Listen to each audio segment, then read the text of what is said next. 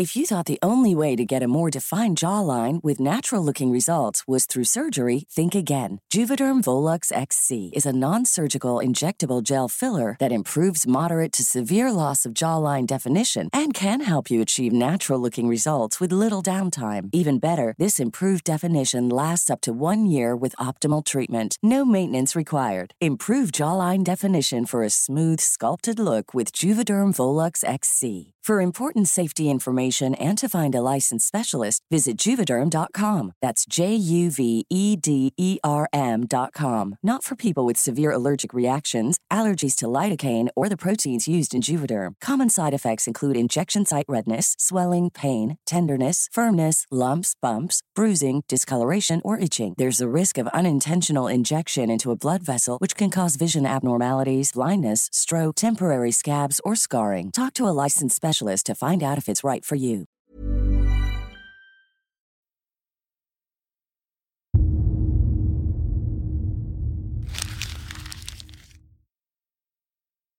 Seguirle el ritmo al país no es cosa fácil, pero en este espacio intentaremos, semana a semana y en 25 minutos, comprender juntos lo que sucede en el territorio que habitamos. Esto es Semanario Gato Pardo y yo soy Fernanda Caso.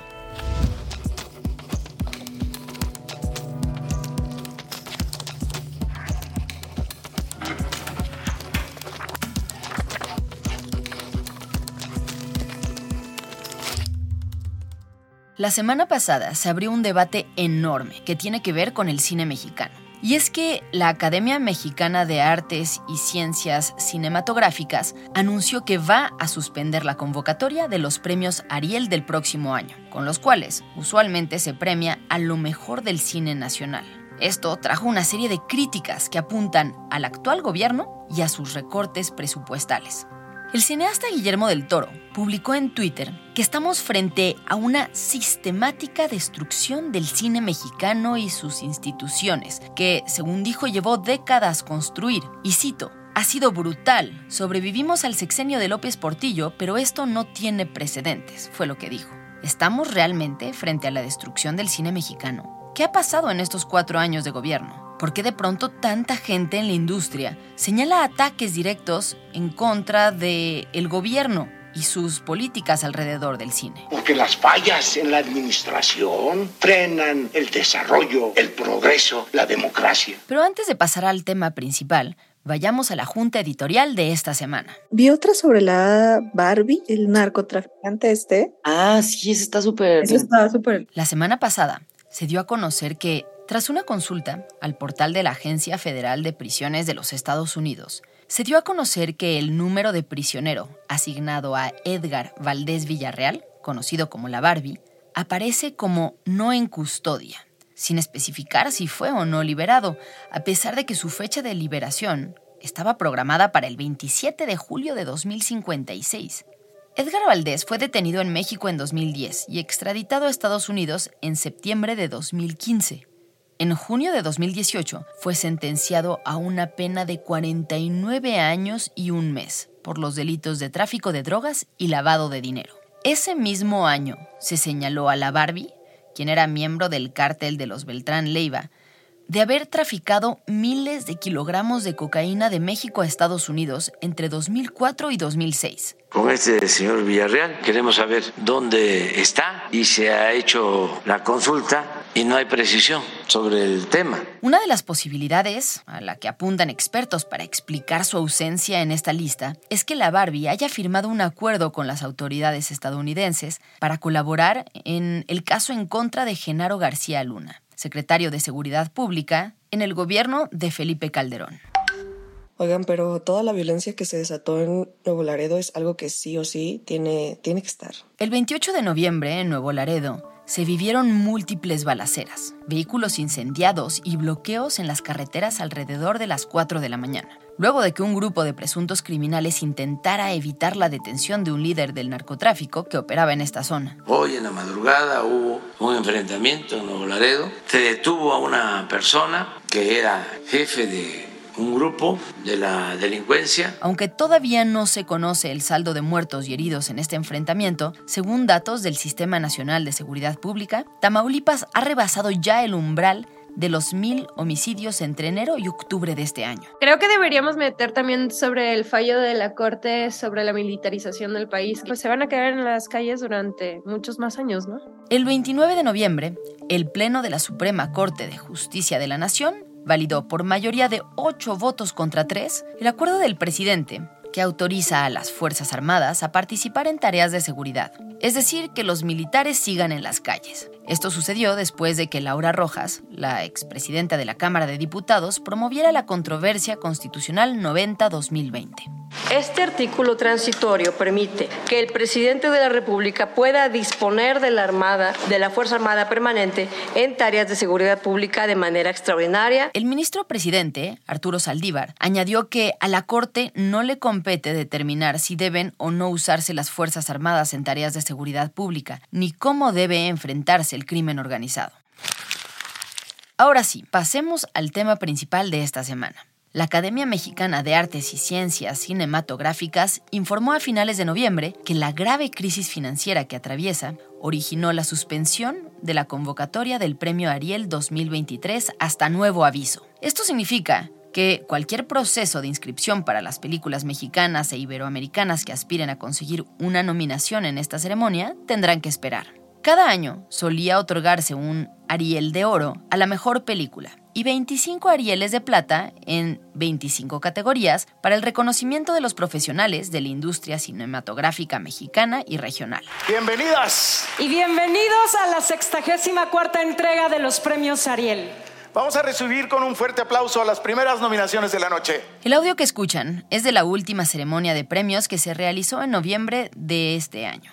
Estos premios se otorgan anualmente desde 1946 a excepción de una pausa de 12 años que se dio entre el 58 y el 72. Esta vez se pospone después de padecer la disminución de recursos públicos destinados a estas actividades. Después del anuncio de la academia, Guillermo del Toro ofreció pagar el costo de 1.200.000 pesos por las estatuillas. Después del anuncio de Del Toro, llegaron más mensajes de apoyo y críticas hacia las políticas públicas de austeridad del presidente, que, según dicen los críticos, han impactado a la industria desde el año 2020 además de la cancelación de dos importantes fideicomisos que ayudaban en la producción y distribución de las películas. La secretaria de Cultura, Alejandra Frausto, respondió que los señalamientos son falsos y que en realidad estamos en uno de los mejores momentos del cine mexicano, porque se producen mucho más películas que antes. Pero, ¿esto es cierto? ¿A quién creerle?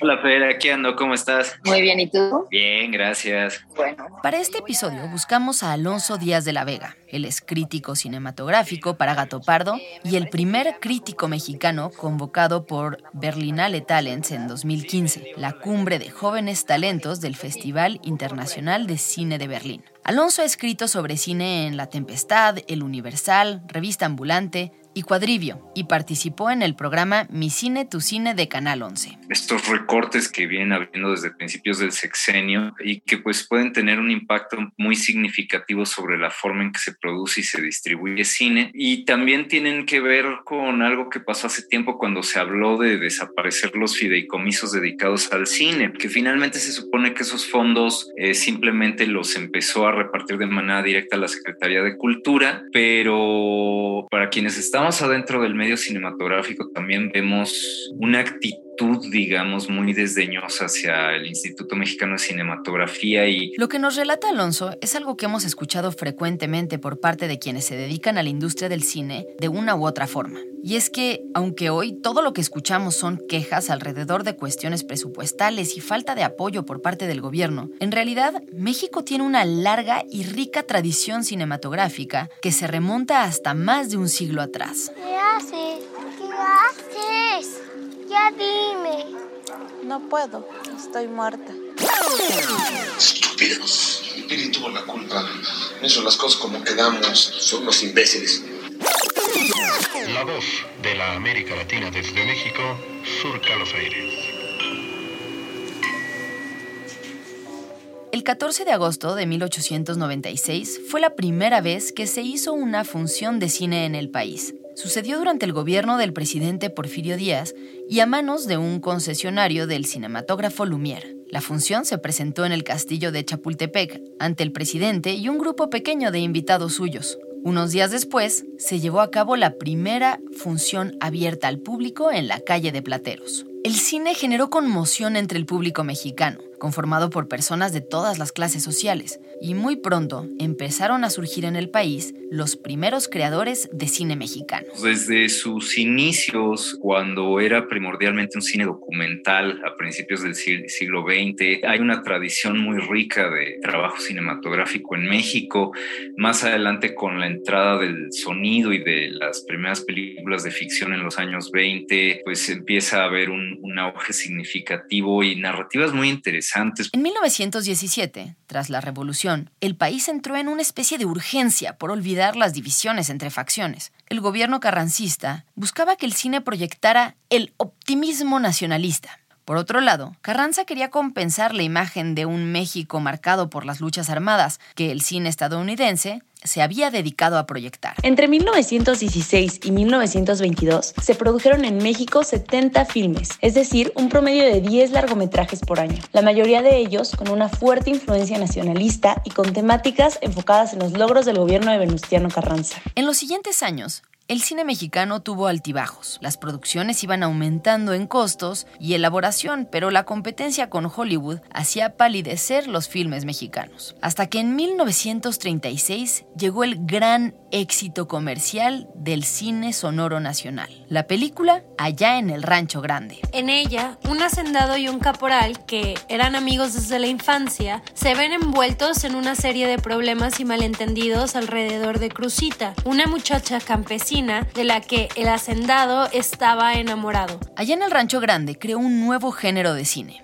la comedia ranchera, y permitió que por fin surgiera una industria nacional capaz de hacer grandes películas que llegaran a multitudes. La película llegó a exhibirse subtitulada en Estados Unidos. Dicen los muchachos que nos eche una canción. Ah, ¿Cuál quieren, pues? Rancho Grande. Bueno, ya le estamos dando. y obtuvo el premio de mejor fotografía en el Festival de Venecia de 1938, con lo cual la industria mexicana empezó a recibir reconocimiento incluso de los cineastas europeos. ¡Milagro! ¡Milagro! ¡Milagro! ¡Milagro! Con el éxito de Allá en el Rancho Grande, se dio inicio finalmente a la época de cine de oro mexicano. Surgieron reconocidos directores como Luis Buñuel, Emilio El Indio Fernández, Fernando de Fuentes, por mencionar algunos, que llevaron a la pantalla grande a actrices y actores que dejaron huella en la cultura fílmica internacional. Joaquín Pardavé y Sara García.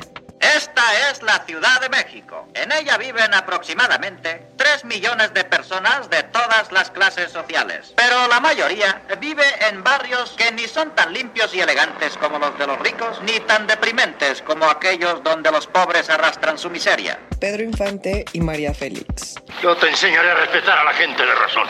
No dispares, vámonos ya. Está bien.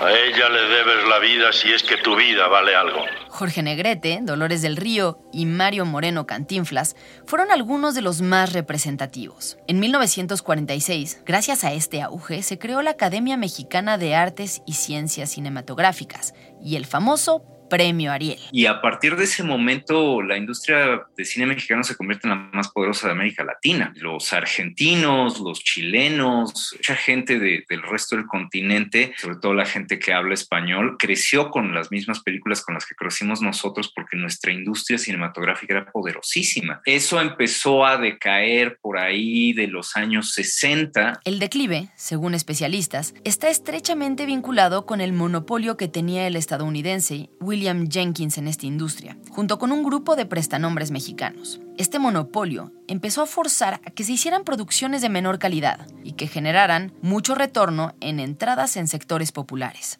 Los problemas del cine llegaron a tal punto que en 1959 se acepta explícitamente el declive de la cinematografía y se interrumpen por primera vez los premios Ariel, mismos que no se retoman sino hasta 14 años después, en 1972. ¿Por qué me traicionaste? A principios de la década de los 70, se inició un proceso donde se reforzó la participación del Estado en la producción de los medios. En ese entonces, se designó como director del Banco Nacional Cinematográfico a Rodolfo Echeverría, hermano del futuro presidente, y se edificó la Cineteca Nacional. Cuando viene el auge de la primera generación de cineastas emergidos de escuelas de cine, gente como Hermosillo, como Casals, como Ripstein. Entonces, mucha gente tiene este estereotipo de los años 70 como los años de la sexicomedia, este, los años de las películas de cabareteras. Y sí, sí son eso. Por supuesto, también hubo mujeres involucradas en esto. Ya está el colectivo Cine Mujer o el cine de Marcela Fernández Violante. Y luego vienen los años 80 que fueron una catástrofe para el cine mundial porque son los años en los que se empieza otra vez a pensar que el cine es una actividad puramente comercial y que no debería depender del Estado. Y... Así llegamos hasta los años 2000, cuando figuras como Alfonso Cuarón y Alejandro González Iñárritu o Guillermo del Toro saltaron al Salón de la Fama de los grandes representantes mexicanos en la industria mundial. Pues ahí es donde de repente despuntan un poco estas figuras, pero el, resto del cine mexicano pues sigue construyendo una, una tradición más orientada al, cine de arte y también empiezan a emerger cada vez más las comedias románticas de las que tanto se queja la gente, que con toda razón, ¿no? Este, la verdad es que es un cine de muy baja calidad, pero pues es un cine comercial que lo que está buscando de alguna manera es capitalizar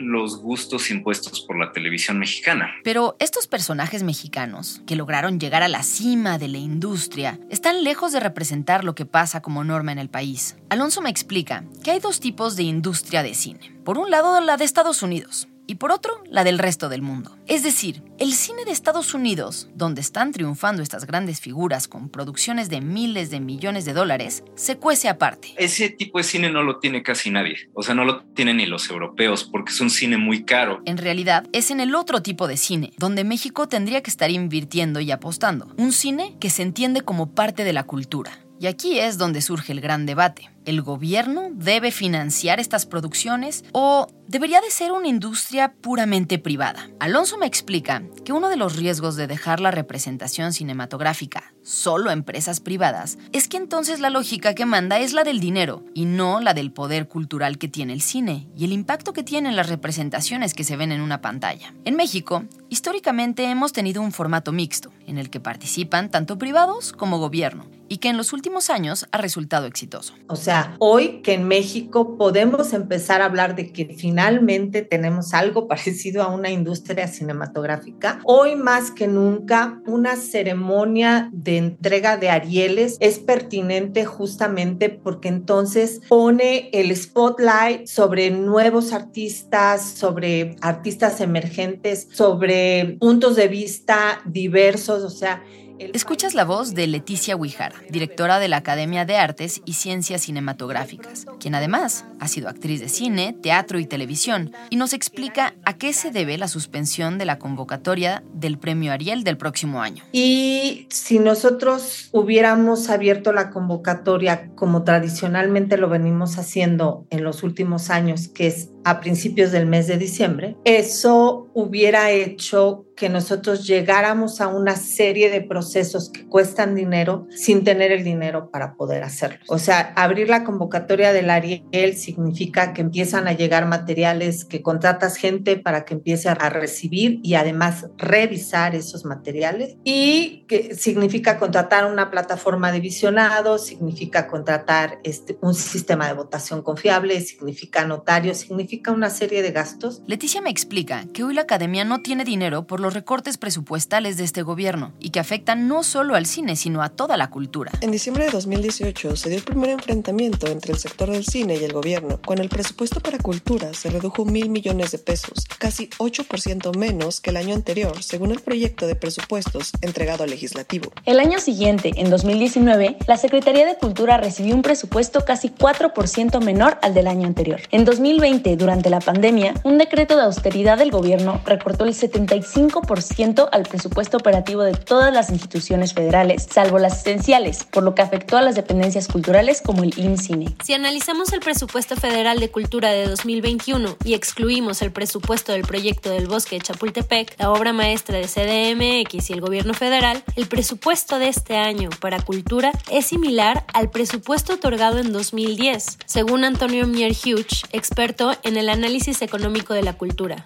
Decidimos entonces preguntarle a la responsable del gobierno sobre estos recortes. En el 2022, la academia ha concursado y ha ganado apoyos en dinero como subsidio, que es la forma en que se obtiene dinero líquido. Y es un dinero similar al que obtuvieron antes en, no sé, en 2017-2018, que obtenían 3 millones y medio, pero con otros mecanismos, ¿no? Más, más directos, más de donativos. Después se difundió como que ya no había apoyos o no iba a haber apoyos del Estado y eso es falso. Los apoyos son los que dije, son, son muy significativos. Escuchan la voz de María Novaro. Ella es la directora de IMCINE, que es el órgano de gobierno encargado de esto. Es una reconocida directora, guionista, editora y productora de cine mexicano. Ella asegura que IMCINE ha apoyado de manera regular a la academia, primero con la Casa Buñuel, una casa cedida en comodato para que sea la sede de la misma, y el pago de 1.200.000 pesos de las estatuillas de los premios Ariel en los últimos dos años. Según explica, el gran cambio ahora es que el presupuesto público destinado al cine ya no se otorga directamente del gobierno a la academia u otros promotores y distribuidores, sino que ahora todo se debe ganar por concurso. Y también han podido acceder a dinero eh, líquido vía las convocatorias, que es como fue reestructurado el apoyo público en esta administración, que todo es concursable, todo se entra por convocatoria y todo es transparente. Según explica María, para ciertos concursos es necesario cumplir con dos pasos. Primero, que haya un privado dispuesto a autorizar que parte de sus impuestos anuales se usen para apoyar una producción cinematográfica. Y segundo, que ese proyecto gane en la convocatoria que hace el gobierno. Si el proyecto es seleccionado, entonces el privado otorga el dinero y la Secretaría de Hacienda lo compensa con beneficios fiscales. Por ejemplo, parte del Festival Internacional de Cine de Morelia viene del impuesto sobre la renta del aeropuerto de Cancún. Es justo por estos cambios que la academia empezó a pasar por problemas administrativos.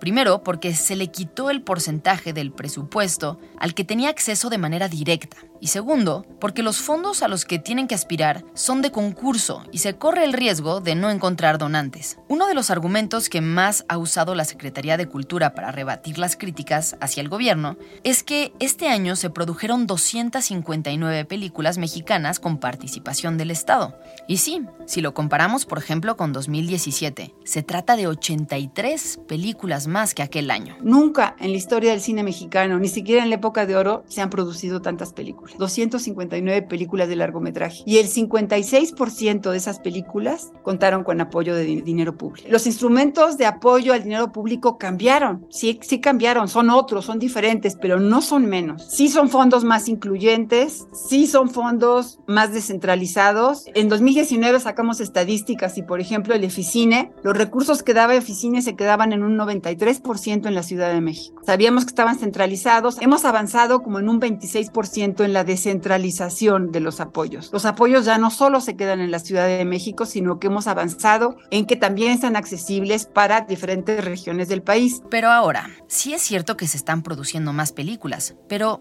¿de qué sirve hacer más películas si se ven tan poco? A pesar de que hubo más de 83 películas en 2021 que en 2017, se han estrenado 18 películas menos que hace 5 años. Hay dos procesos en el cine que hay que entender bien. Por un lado está la producción, pero por otro está la distribución. La primera es para hacer cine, básicamente, y la segunda es para que el cine llegue a las audiencias.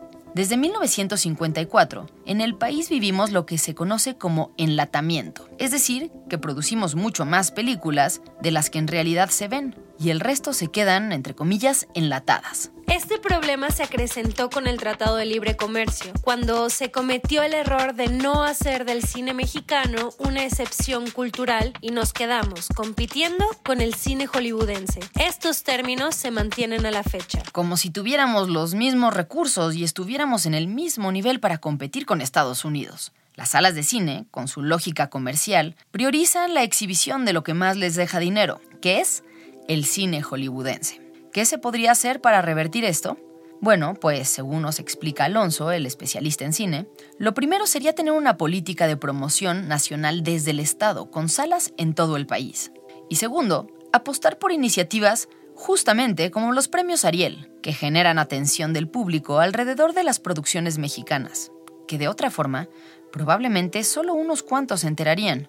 Sobre este punto, volvemos con Leticia Huijara, de la Academia de Artes y Ciencias Cinematográficas. Exhibimos películas porque parte de nuestra labor y de nuestros principios es difundir el cine mexicano y difundir el cine que nominamos y el cine que premiamos. Hacer posible que mucha gente conozca y sepa de películas que son muy importantes para el ideario del país, para la memoria histórica, artística y cultural del país. Y por el otro lado, también un espaldarazo para que nuevas generaciones se incorporen a la industria. Hoy la academia, por una razón u otra, no está entre las prioridades del gobierno.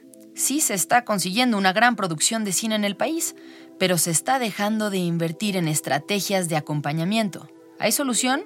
Pues para bien o para mal, la academia está buscando regresar a un modelo de financiamiento privado. Estamos convocando a la formación de un patronato, estamos yendo de manera decidida a buscar aliados comerciales. Ahora que no tenemos el dinero del Estado y que necesitamos ese dinero para el financiamiento de la academia, podemos vender nuestra ceremonia y podemos hacer eh, que eso nos dé la independencia económica que creo que es absolutamente necesaria en estos momentos. Pero lograr esta transición tomará tiempo y podría tener efectos negativos. Mientras tanto, será difícil que los Arieles regresen para premiar e impulsar nuestro tan golpeado cine nacional. Este será un tema que sin duda seguiremos muy de cerca.